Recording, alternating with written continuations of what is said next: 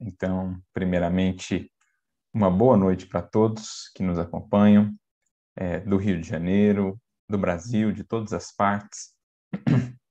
É uma alegria poder participar dessa Semana Espírita do Norte Fluminense, ter a oportunidade de estar aqui aprendendo, né, acompanhando o evento e também contribuindo de alguma maneira com singelas reflexões que esperamos possam ser úteis para os corações que nos acompanham.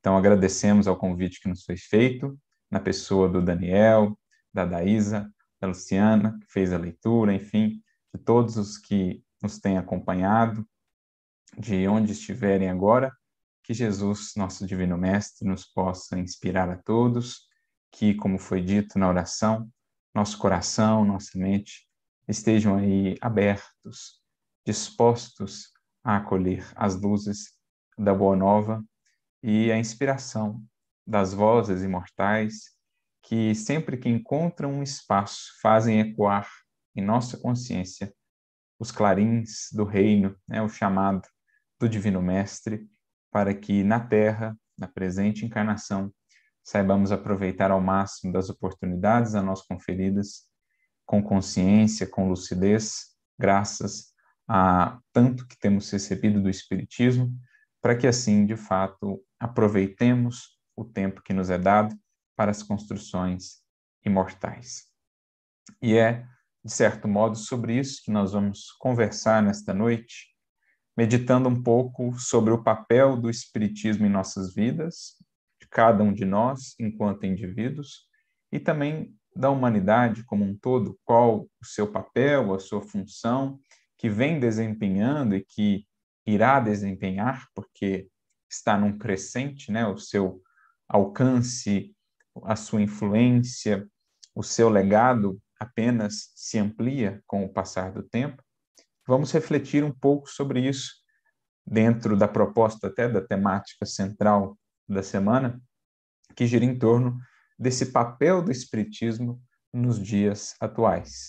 Claro, entendendo aqui por dias atuais não somente um recorte tão estreito de tempo, esse ano ou esta existência, mas entendendo esse período que nós vivemos, especialmente desde o advento do Espiritismo do Consolador, que dizem os Espíritos, marca de fato um, o início, pelo menos, de um novo momento para a humanidade, é, marca ali uma aceleração, digamos assim, um aprofundamento num processo de transição, preparando novos tempos, uma nova compreensão para a humanidade terrestre e, naturalmente, uma nova maneira de ser, de proceder, de viver aqui na matéria para a humanidade que prossegue em sua jornada de evolução.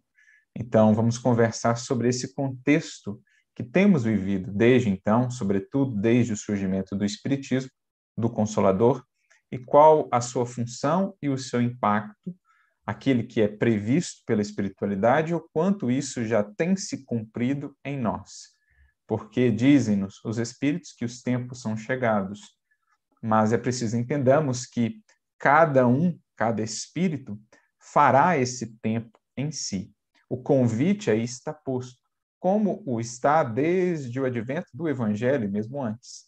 O Cristo, por meio dos seus vários mensageiros, na coordenação do processo evolutivo do orbe, em todos os tempos e em momentos mais específicos, tem estendido o seu chamado à criatura para que se liberte da estreiteza da matéria, amplie sua consciência quanto ao seu destino, à sua vida, mas especialmente no advento do Evangelho e depois do Evangelho redivivo, na forma aí do Espiritismo, nós temos esses grandes marcos de estímulo evolutivo para a humanidade terrestre, que naturalmente seus ecos é, se farão sentir é, com o passar do tempo, digamos assim, né? Há aquele impacto mais imediato e depois algo que se amplia, que se estende com o passar do tempo e também com a maior maturidade das criaturas, como mesmo uma pedra lançada num lago que tem ali aquelas ondas primeiras num raio mais circunscrito, mas que com o passar do tempo essas ondas vão também se expandindo, é, alargando o seu alcance e a sua influência. Assim foi com o próprio cristianismo, assim será com o cristianismo redivivo ou com o espiritismo na sua feição de consolador prometido à humanidade e no papel que lhe está reservado pelo Cristo, né? alargando horizontes e, de fato, desvelando para a humanidade luminosos horizontes do porvir. Mas para a gente poder iniciar, então, essa nossa reflexão, cujo objetivo fundamental é, na verdade, levar a cada um de nós à reflexão sobre como temos aproveitado o Espiritismo em nossas vidas, nós vamos começar por uma obra muito conhecida de Emmanuel, uma de suas primeiras obras, na verdade, a segunda, se não estou enganado, que é o livro A Caminho da Luz. Esta obra, que é uma de suas obras clássicas, digamos assim, é uma obra em que ele traz uma visão panorâmica, digamos, da evolução da humanidade. Desde os primórdios, as civilizações ali mais antigas, ele vem discutindo né, todo o processo, claro, de maneira muito sintética, porque seria um esforço para lá de hercúleo, para não dizer impossível, tentar sintetizar a história da humanidade terrestre em compêndios, em livros materiais. Embora existam esforços nesse sentido, são sempre mais ou menos sintéticos. Ali, a proposta de Emmanuel é realmente uma síntese bem é, breve, digamos assim, mas também bem vasta no sentido de visão geral acerca do processo evolutivo da humanidade terrestre, só que de um ponto de vista diferente. Geralmente, as abordagens históricas são feitas do ponto de vista dos encarnados, dos que aqui estamos. Emmanuel, no entanto, traz-nos uma perspectiva é, do ponto de vista lá do mundo espiritual. Quais as influências como se dá essa coordenação do processo evolutivo, como são, de fato, os bastidores da evolução terrestre. Então, ele vai fazendo esse panorama para nós, vai construindo junto conosco, na medida em que vamos caminhando na obra, e ele chega, então, depois de falar lá dos, dos tempos de Jesus e mesmo antes, passando pela Idade Média, ele chega, então, ali naquele período de saída da Idade Média, segundo a convenção histórica aí, né? Ali por volta do século XVI, XVII, XVIII, sobretudo XIX, em que nós temos um fervilhar muito intenso na humanidade de novas ideias. Um momento de uma profunda crise da fé, pelos excessos mesmo a que a fé se entregou, né, na grande maioria das criaturas, ao longo de tanto tempo os excessos de fanatismo, é, de ignorância, o menosprezo às leis da ciência que passavam a ser reveladas ali pela ciência, né, as leis da natureza que passavam a ser reveladas pela ciência, toda essa postura gerou uma grande resistência e a humanidade mergulhava ali num processo de muito ceticismo, de muito positivismo, materialismo, é, gerando esse conflito entre fé e razão, entre religião e ciência que nós identificamos, sobretudo no século XVIII, no século XIX, ali no pós-iluminismo. Um momento de profundas convulsões em vários âmbitos, em várias frentes do pensamento humano, da atuação humana, no âmbito filosófico, no âmbito das questões sociais, das questões políticas, no próprio estudo da criatura humana, enfim, em várias e várias frentes, na questão da religião, nós vimos profundas convulsões, profundos choques, conflitos, e é nesse contexto, então, em que tudo parecia desmoronar para que algo novo se construísse, né? em que, na verdade, os elementos já é, envelhecidos do edifício social que precisavam ser renovados começam a ser substituídos, e esse processo não se findou, estamos imersos nele, a gente percebe que nesse momento meio que caótico, de tantos desafios, é o momento que entende o Senhor, era chegada a hora do advento do Consolador, do Espiritismo. Eis então que as vozes imortais ecoam por toda parte, conclamando a humanidade a despertar para o mais além, para a realidade da vida imortal, da vida espiritual, sobre a qual já se havia falado tantas vezes ao longo da história, mas em nenhum dos momentos, ou nenhum momento antes, de maneira tão profunda e tão clara como estava destinado ao Espiritismo abordar a questão. É nesse contexto, então, que Emmanuel, é, ao falar desse momento para a humanidade, ele nos traz o capítulo de número 24 dessa sua obra mencionada, o livro A Caminho da Luz, em que ele trata justamente do papel do Espiritismo diante dessas grandes transições. O título do capítulo, que é o de número 24, será justamente esse: O Espiritismo e as Grandes Transições, em que ele começa neste capítulo falando de todas essas questões que é, fervilhavam ali no século XIX, as questões filosóficas, sociais, políticas, religiosas e, e tudo mais. E ele, então, falando desse, dessa conjuntura de acontecimentos, que são sinais dos tempos, digamos assim, isto é, que nos falam de um processo de mudança mais intensificado, porque é o que os espíritos vão nos ensinando. Claro que existe uma evolução constante que está sempre a se desenvolver. No entanto, existem marcos, existem momentos mais específicos em que isso como que se intensifica, por desígnio até mesmo das forças superiores da vida, do Criador, do Cristo, que governa o processo evolutivo na Terra, quando entendem é chegado o momento propício, enviam espíritos, enviam mensageiros que encarnam entre nós ou mesmo os desencarnados, como foi no caso do Espiritismo, que vêm nos alertar, nos informar, nos despertar para a premência de determinadas mudanças. E assim se deu nesse que era um dos momentos, e segue sendo, porque ainda estamos inseridos nesse período, né? Dizem também os espíritos que, desde o advento do espiritismo, mais propriamente, nós entramos é, nesse processo de transição, de mudança para uma nova etapa evolutiva para a humanidade terrestre. Nesse momento mais turbulento, então, fazem-se ouvir essas vozes do céu, as estrelas que caem do céu, como descrito no prefácio do Evangelho segundo o Espiritismo, justamente para que a humanidade não se perdesse em meio à turbulência em meio aos desafios. Emmanuel escreve essa obra antes da Segunda Guerra Mundial. Ele assina o prefácio em agosto de 1938 e, de certo modo, na obra está aqui prevista né, essa guerra, os acontecimentos sombrios que se sucederam ali e mesmo hoje ainda os tantos dramas, os tantos desafios que temos pela frente enquanto humanidade. Então, para que não nos perdêssemos na noite escura ainda de nossas paixões, de nossa ignorância, da estreiteza de nossos sentidos, acende-nos, Jesus, mais um facho luminoso, além do seu evangelho, na verdade, desdobrando e complementando o seu evangelho para que pudéssemos nos guiar.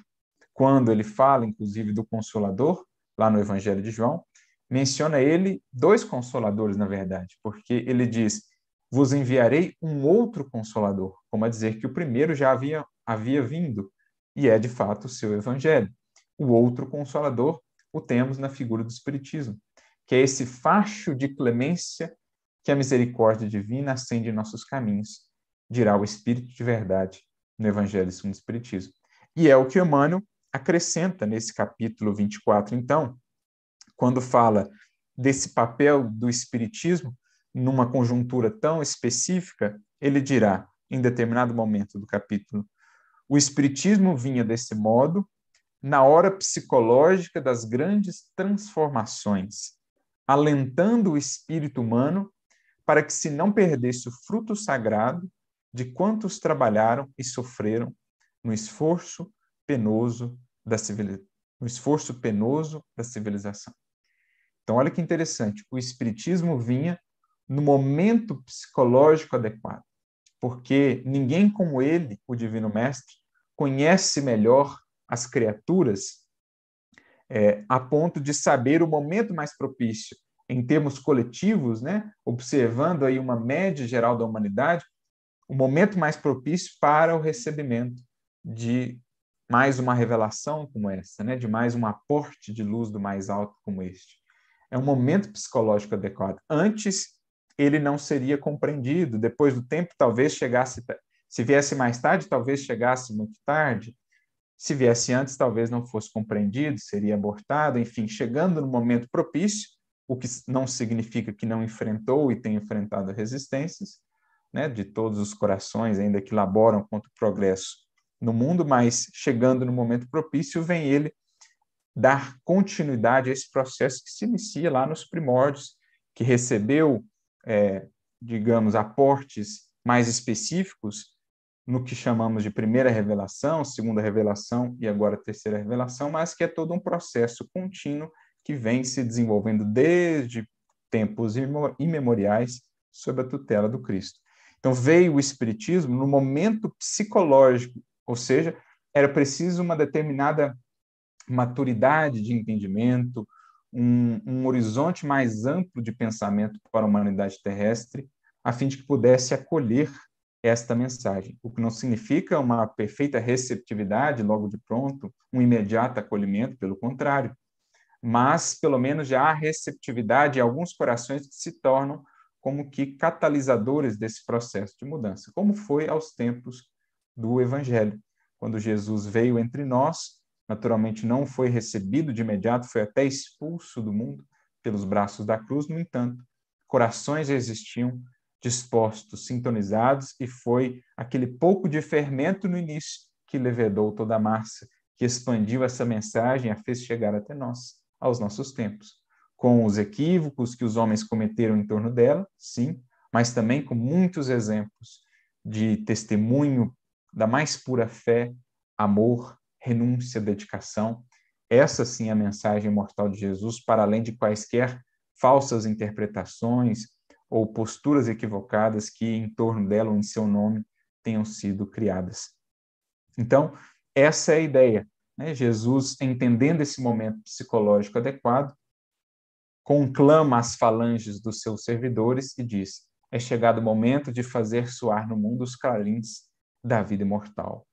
É chegado o momento de as estrelas caírem do céu e quais puros espíritos virem anunciar às criaturas a sua herança de imortalidade, falar dessa vida em plenitude, a grandiosidade do reino da criação que esperam a todos aqueles que fazem por merecer, que se esforçam na construção de seus destinos, é, na tomada de posse da herança divina que todos nós temos a desenvolver e a, enfim, é, consolidar em nosso coração. E qual a finalidade, sobretudo, diz aqui Emmanuel, alentar o espírito humano. Alentar no sentido de amparar, consolar, mas também dar, su dar suporte, dar segurança.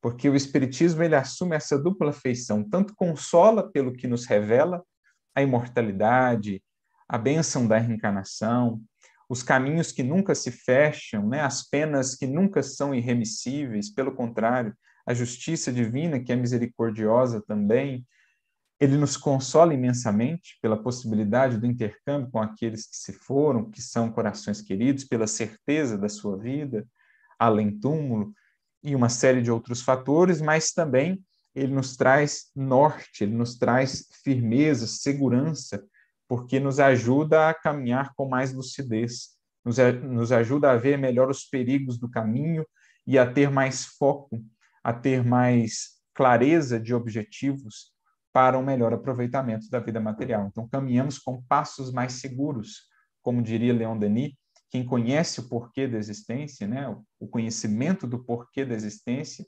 proporciona uma força imensa. Quem sabe dessa realidade caminha a passos firmes, com mais segurança, clareza de propósitos em sua jornada. Então, ele veio alentar esse espírito humano, daí até o significado do nome que Jesus a ele dá, o chamando de consolador. A palavra no grego, na verdade, é paracleto, que numa tradução livre poderíamos conceber da seguinte maneira: para é uma preposição que significa ao lado de, por exemplo, paralelo, né? E cleto é a conjugação do verbo grego chamar. Então, em verdade, o consolador, paracleto, é aquele que foi chamado a estar ao lado caminhar ao nosso lado, nos amparar. Essa é finalidade do Espiritismo em nossa vida, na função de consolador, de paracleto, tanto alentar pelo consolo, pelo apoio que nos dá, como também pela segurança, pela base, como uma estaca que nos confere aí firmeza para a gente poder avançar com mais propósito em direção ao alvo. E é isso que Emmanuel vai desenvolvendo ao longo deste capítulo, especialmente dessa, dessa parte do capítulo, que tem um subtítulo chamado Restabelecendo a Verdade. Ele vem falando desse papel do Espiritismo no resgate do cristianismo, explicando melhor as lições de Jesus, desfazendo as é, falsas interpretações, é, as, os entendimentos equivocados em torno da lição do Mestre, explicando-nos como de fato se processa a evolução, a justiça divina à luz da reencarnação, da imortalidade do espírito, quais os impactos e as consequências de nossos atos no além-túmulo, tudo isso o Espiritismo vai desenvolvendo, cumprindo fielmente essa função que lhe foi definida pelo Mestre Divino. Isso nos projeta, essa mensagem de Emmanuel, a uma outra consideração sua, desta feita no livro Missionários da Luz. Lembrando que é um livro de André Luiz, e Emmanuel sempre fazia os prefácios dos livros de André Luiz. E esse prefácio do livro Missionários da Luz é muito interessante. O título do prefácio que Emmanuel dá é Ante os Tempos Novos. Então, ele fala justamente desses dias atuais, mais uma vez entendendo por dias atuais esse período que vivemos, não de uma existência apenas, não de alguns anos, mas esse período desde o advento do Consolador. Ante os tempos novos é então o título que Emmanuel traz e vai falando do papel do Espiritismo por meio ali, por exemplo, da obra de André Luiz, que vai nos esclarecendo a vida além túmulo, a realidade da vida espiritual, explicando que lá o trabalho prossegue, assim também a evolução, o aprendizado, o que de fato é céu, o que de fato é inferno, não condições irremissíveis ou não locais circunscritos, mas antes estados de espírito, por nós mesmos construídos e mantidos. Ele vem desenvolvendo isso, falando que muitas vezes, quando se nos fala das belezas do mundo espiritual, ouvimos, prestamos atenção ali com muito devotamento. No entanto, em se falando de trabalho, de lutas, de sacrifícios, são muitos os corações que se afastam, que voltam as costas a essas revelações, porque desejariam apenas um céu fácil, um céu dos privilegiados ou um céu quase que milagroso. No entanto, o céu é fruto do trabalho do Espírito, da construção em si mesmo, e muitos corações ainda relutam diante desse chamado mais efetivo de consciência, esse chamado ao labor. E é falando sobre isso, então, que Emmanuel chega a definir mais uma vez o papel do Espiritismo ante os tempos novos, ou nesses dias atuais que vivemos. Ele dirá, em determinado momento do texto, ao Espiritismo cristão cabe atualmente no mundo grandiosa e sublime tarefa. Então, ao Espiritismo cristão, ele vincula o Espiritismo ao cristianismo, isto é, o aspecto moral do Espiritismo é, de fato, o próprio Evangelho, como Kardec tantas vezes fez questão de frisar, assim como os Espíritos. Então, ao Espiritismo cristão, cabe atualmente no mundo grandiosa e sublime tarefa. Não basta definir-lhe as características veneráveis de consolador da humanidade. É preciso também revelar-lhe a feição de movimento libertador de consciências e corações.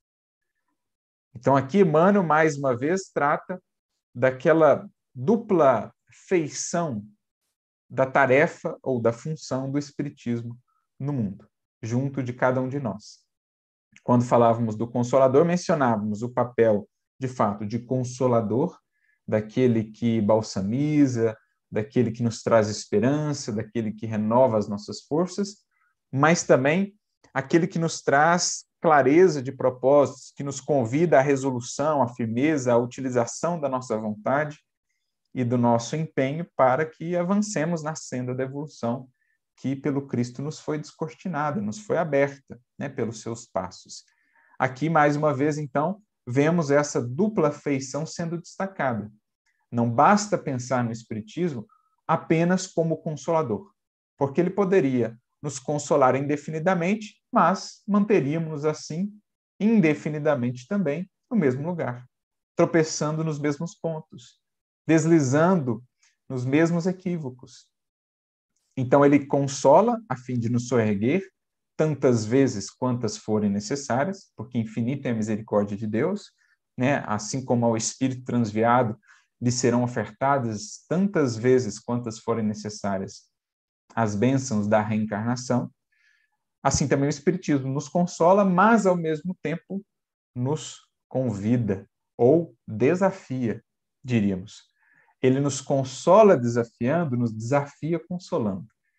É mais ou menos esse o, o paroxismo e esse binômio do Espiritismo, quase que uma dicotomia, no entanto, que se funde numa coisa só. Ao mesmo tempo que o consolo nos traz serenidade, nos traz novo ânimo, desperta em nós a consciência. O chamado não dá mais para permanecermos como temos sido, estagnados. A luz que nos visita aclarando é a luz que nos visita também incomodando, porque revela coisas que antes não víamos ou não queríamos ver. Então, ele consegue ao mesmo tempo consolar e desafiar, como é o Evangelho. Gosto sempre de lembrar uma frase do Espírito Mariano no livro Falando da Terra, quando ele menciona o Sermão do Monte né, de Jesus e diz que no Sermão do Monte há mais desafio do que reconforto. Claro que há reconforto ali. Bem-aventurados os aflitos, bem-aventurados os que têm fome e sede de justiça. É puro consolo, puro reconforto. No entanto, também é um profundo desafio. Quando Jesus diz, é, por exemplo, né, brilha a vossa luz, sede vós perfeitos, como perfeito é vosso Pai Celestial. Ouvistes o que foi dito, eu, porém, vos digo, né? Amarás o teu próximo, odiarás o teu inimigo. Eu, porém, vos digo, amai os vossos inimigos. Então, também, repleto de desafio. É essa característica do evangelho que o Espiritismo revive, que o Espiritismo traz também expressando a sua perfeita vinculação à mensagem de Jesus. Vem o Consolador nos chamar à libertação de nossas consciências e corações. Pelo serviço no bem, pela caridade que o Espiritismo faz elemento central em nossa salvação, é ele essa escola do coração. E pelo compromisso com a verdade explicada pelos espíritos que de lá mesmo, do mundo espiritual, vêm, compartilhando a realidade que tem vivido, convida-nos o Espiritismo a ampliar a nossa consciência, deixando para trás as incompreensões, os falsos entendimentos acerca da lei divina, as superstições que alimentamos, as interpretações equivocadas, para que vejamos agora de maneira quase que palpável o que nos espera além. É o que Kardec muitas vezes mencionará o papel do Espiritismo em esclarecendo a vida futura e como isso impacta a vida presente tornando a vida futura assim tão acessível, quase que palpável, não partindo de elucubrações, mas partindo de fatos e fenômenos observados, de relatos oriundos das mais diversas fontes e submetidos ao crivo da razão, com essa segurança de informação, o Espiritismo faz a vida futura estar muito mais próxima de nós, de fato, impactando em nosso modo de viver. Porque antes a questão da vida além da morte era algo que ficava no plano quase que dos sonhos, somente da, dos pensamentos assim mais fugidios, muito distante. Só se pensava mais profundamente nisso quando se aproximava da morte. Mas com o espiritismo isso está tão junto, tão próximo de nós que em vida, a cada dia de nossa vida, somos compelidos a meditar como nos temos preparado para a imortalidade, aproveitando a transitoriedade da matéria. Por isso é um movimento libertador de consciências e de corações, o Espiritismo. Mas ele prossegue dizendo: a morte física não é o fim, é pura mudança no capítulo, é, perdão, mudança de capítulo no livro da evolução e do aperfeiçoamento. Ao seu influxo, ninguém deve esperar soluções definitivas quando sabemos que 100 anos de atividade no mundo representam uma fração relativa, relativamente curta de tempo para qualquer edificação na vida eterna. Ou seja, não esperemos condições imutáveis no além-túmulo. Não esperemos, como ele diz aqui, soluções finais e definitivas. Pelo contrário, esperemos mais trabalho, mais esforço, mais horizontes, mais deveres, mais amplos deveres, sempre a nos conclamarem à subida, nos infinitos planos da, da, da evolução, da criação que temos ainda por percorrer. Infinito campo de serviço, prossegue ele, aguarda a dedicação dos trabalhadores da verdade e do bem. Problemas gigantescos desafiam os espíritos valorosos encarnados na época presente, com a gloriosa missão de preparar a nova era, contribuindo é, na restauração da fé viva e na extensão do entendimento humano. Então, problemas gigantescos, faz questão, Emmanuel, de frisar. Não é os que temos visto aí diante de nós, junto de nós, em nosso íntimo ou no plano social. Problemas imensos, sim, mas ao mesmo tempo imensa é a misericórdia divina e o aporte de luz que do mais alto nos chega, para que possamos, cada um dentro do seu raio de atuação, dentro das suas possibilidades, cumprir essa gloriosa missão de preparar, de criar um terreno mais propício, primeiramente em nosso coração, para essa nova era, para esse mundo regenerado, contribuindo por meio, como ele diz aqui, da restauração da fé viva, a fé que por muito tempo esteve morta apenas no literalismo, no intelectualismo ou no convencionalismo das formas exteriores, é preciso seja novamente uma fé viva, uma fé que frutifica. Caso contrário, já dizia Tiago em sua epístola, é uma árvore morta. A fé sem obras é morta. Então, a restauração da fé viva e a extensão do entendimento humano, abrir horizontes. Os que com Cristo caminham, e especialmente os que receberam já o conhecimento do Espiritismo, são os chamados a abrir horizontes para aqueles que ainda vivem mergulhados única e exclusivamente na estreiteza dos limites materiais, das sensações eh, corpóreas. Vivendo realmente em espírito e para a realidade do espírito, alargamos os horizontes da nossa vida, das nossas sensações, da nossa percepção e também de outros corações que ainda caminham por entre sombras. Eis o papel, portanto, que nos cabe. Urge socorrer, diz ele, a religião sepultada nos arquivos teológicos dos templos de pedra e amparar a ciência, transformada em gênio satânico da destruição. Então, a religião que muitas vezes se cristaliza apenas no convencionalismo exterior, sem alma, sem uma vida de fato condizente com os seus princípios, e a ciência muitas vezes ainda tão atrelada ao materialismo e aos interesses do egoísmo que acaba servindo à destruição em muitos aspectos e a guerra e outros elementos que acabam atravancando a marcha da humanidade. Claro que existem, tanto na religião e na ciência, os legítimos obreiros do bem, cumprindo o devido papel que essas forças, essas alavancas do progresso humano devem cumprir. Mas eis aqui a definição que Emmanuel nos traz acerca do trabalho do Espiritismo e, principalmente, do Espiritismo em nós. Porque o Espiritismo, só pelo Espiritismo, é um conjunto de ideias, mas o que é esse conjunto de ideias se não encontrarem elas mãos, corações que se proponham a materializá-las? Então, o Espiritismo chega como as sementes, mas é preciso que alguém cuide, cultive das sementes a fim de que se tornem frutos. O Espiritismo é esse corpo, esse conjunto imenso, extremamente valioso de ideias, mas que precisam daqueles que sejam os seus médiums, intermediários, no sentido mais abrangente da expressão médium, aqueles que intermediam essas ideias de sublimidade, de progresso, para que elas se concretizem na realidade da Terra, fazendo de fato ou construindo um mundo novo. É o que ele diz e descreve como esse papel né, do, do Espiritismo. Mais adiante, ele ainda acrescenta: ante os tempos novos e considerando o esforço grandioso da renovação, requisita-se o concurso de todos os servidores fiéis da verdade e do bem, para que, antes de tudo, vivam a nova fé. Vivam a nova fé, melhorando-se e elevando-se cada um a caminho do mundo melhor, a fim de que a edificação do Cristo prevaleça sobre as meras palavras das ideologias brilhantes. Para que o trabalho do Cristo, a edificação do Cristo, prevaleça sobre apenas, sobre apenas a teorização ou as ideologias brilhantes, para que a nossa fé, a nossa fé de fato, seja viva.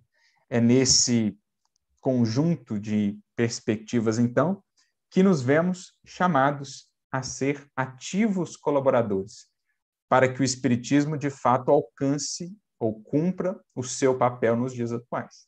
Porque a mensagem em si está pura, límpida, luminosa, mas só conseguirá cumprir o seu papel se os espíritas ou aqueles que se fazem seus é, trabalhadores ou aqueles que se fazem seus profitentes se dispuserem a aplicar essas ideias em suas vidas.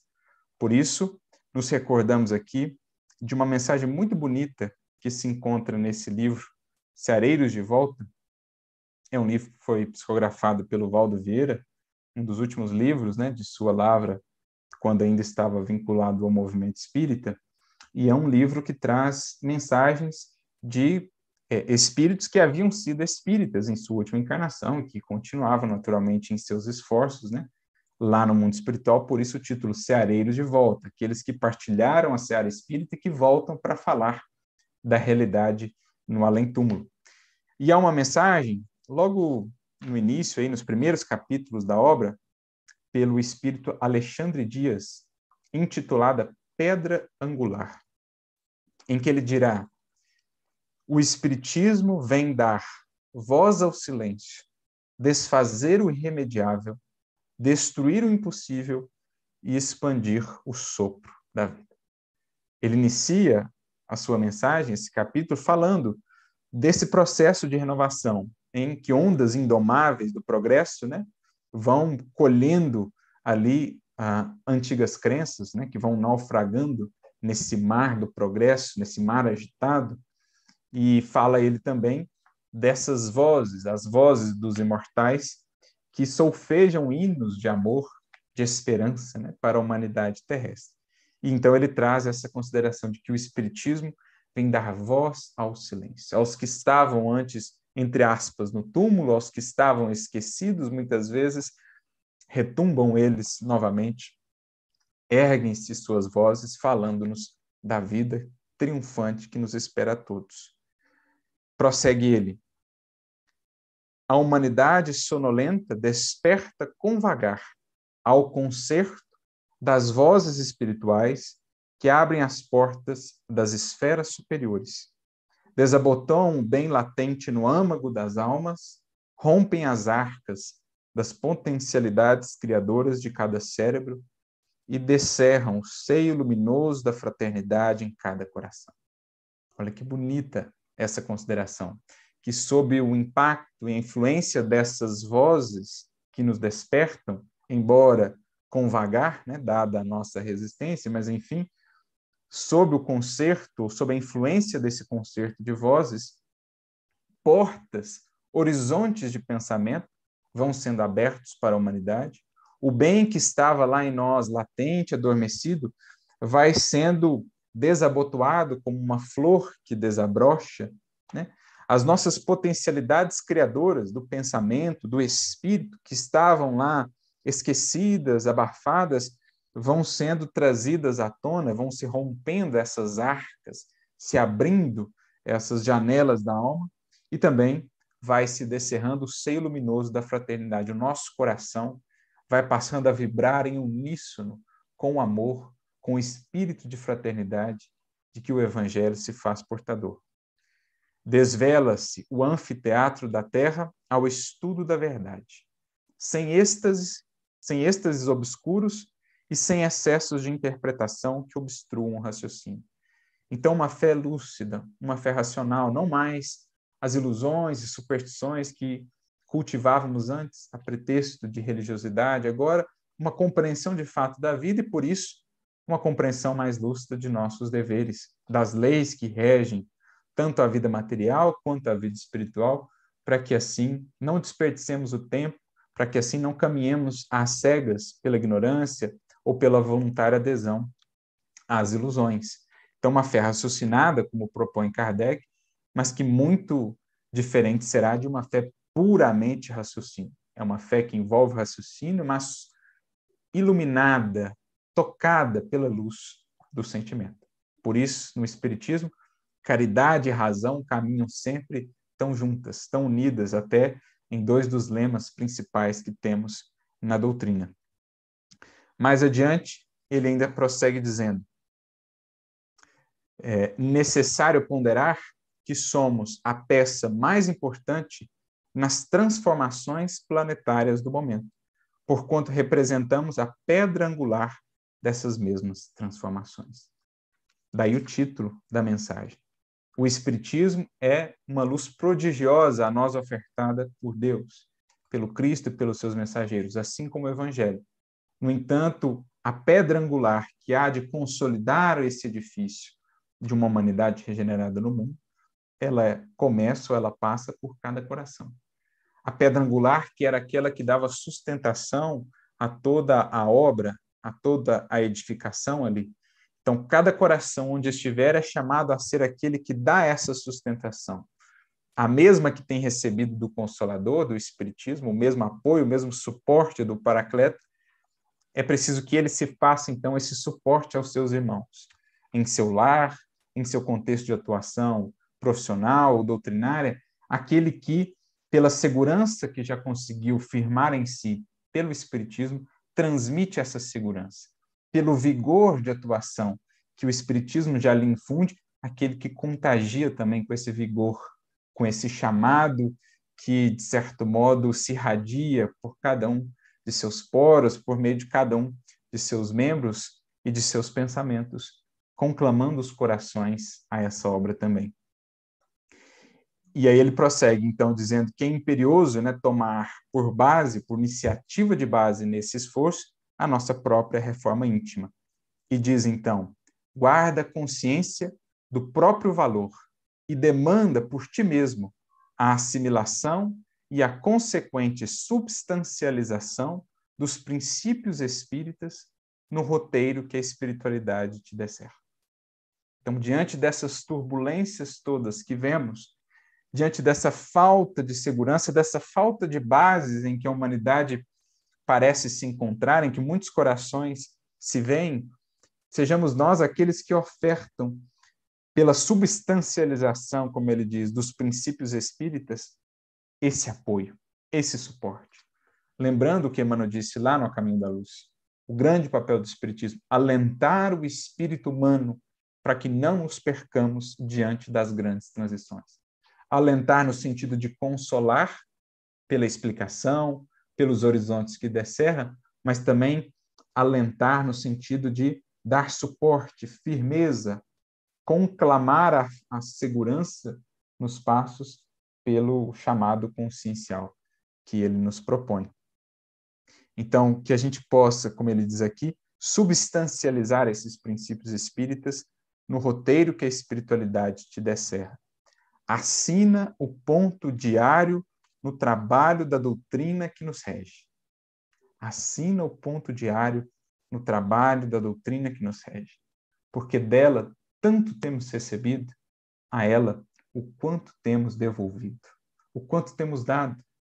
Todos nos preocupamos semanalmente com o nosso trabalho material, lá comparecemos, né, assinamos o ponto, e, no entanto, será que temos sido assim tão fiéis e regulares no que diz respeito ao trabalho pela substancialização desses princípios espíritas, que na verdade são universais para muito além de quaisquer rótulos religiosos, fala-nos o Espiritismo das realidades futuras da humanidade, das leis morais que são universais, das leis espirituais. Então, cabe-nos o esforço e a reflexão sobre o quanto temos sido regulares e fiéis também nesse trabalho. E ele ainda diz: inclui um novo livro espírita em teu cardápio mental de cada semana. Inclui um novo livro espírita em teu cardápio mental. Temos todo um zelo, temos todos um zelo para com o nosso corpo, para com a manutenção deste instrumento que nos é concedido. Alimentamos, higienizamos esse corpo, e, no entanto, será que temos tido o mesmo cuidado com o espírito que somos? Alimentando-o com a luz necessária, higienizando-a por meio desses princípios terapêuticos né, e purificadores que o Espiritismo e o Evangelho nos trazem, eis as indicações aqui do Espírito, falando-nos dessa pedra angular, né? Alexandre Dias falando-nos dessa pedra angular que nos cabe ser, nesses momentos. Diante, portanto, amigos, das transições, das convulsões que vemos ora no mundo, não nos deixemos abalar. Saibamos buscar esse aporte, esse apoio, essa sustentação no Espiritismo, no Consolador, entendendo o seu justo papel e também o nosso papel diante dele, para que ele, Espiritismo, possa cumprir a função que o Cristo lhe designou. Porque a mensagem em si é pura, indestrutível, sempre aí estará, mas que para que possa levar a cabo aquilo que lhe compete, precisa ela de contar com os corações que estejam dispostos a materializá-lo no mundo. Que saibamos fazer a nossa parte e que Jesus venha abençoar os nossos mais singelos propósitos de crescimento para o bem, a fim de que os ecos dos imortais se façam também ecoar em nós, por meio de nós, em nossos corações, em nosso agir e em nosso falar, a espargir, a espalhar por toda parte a mensagem imortal da esperança, do amor e da verdade. Que Jesus nos abençoe a todos, muita luz e muita paz.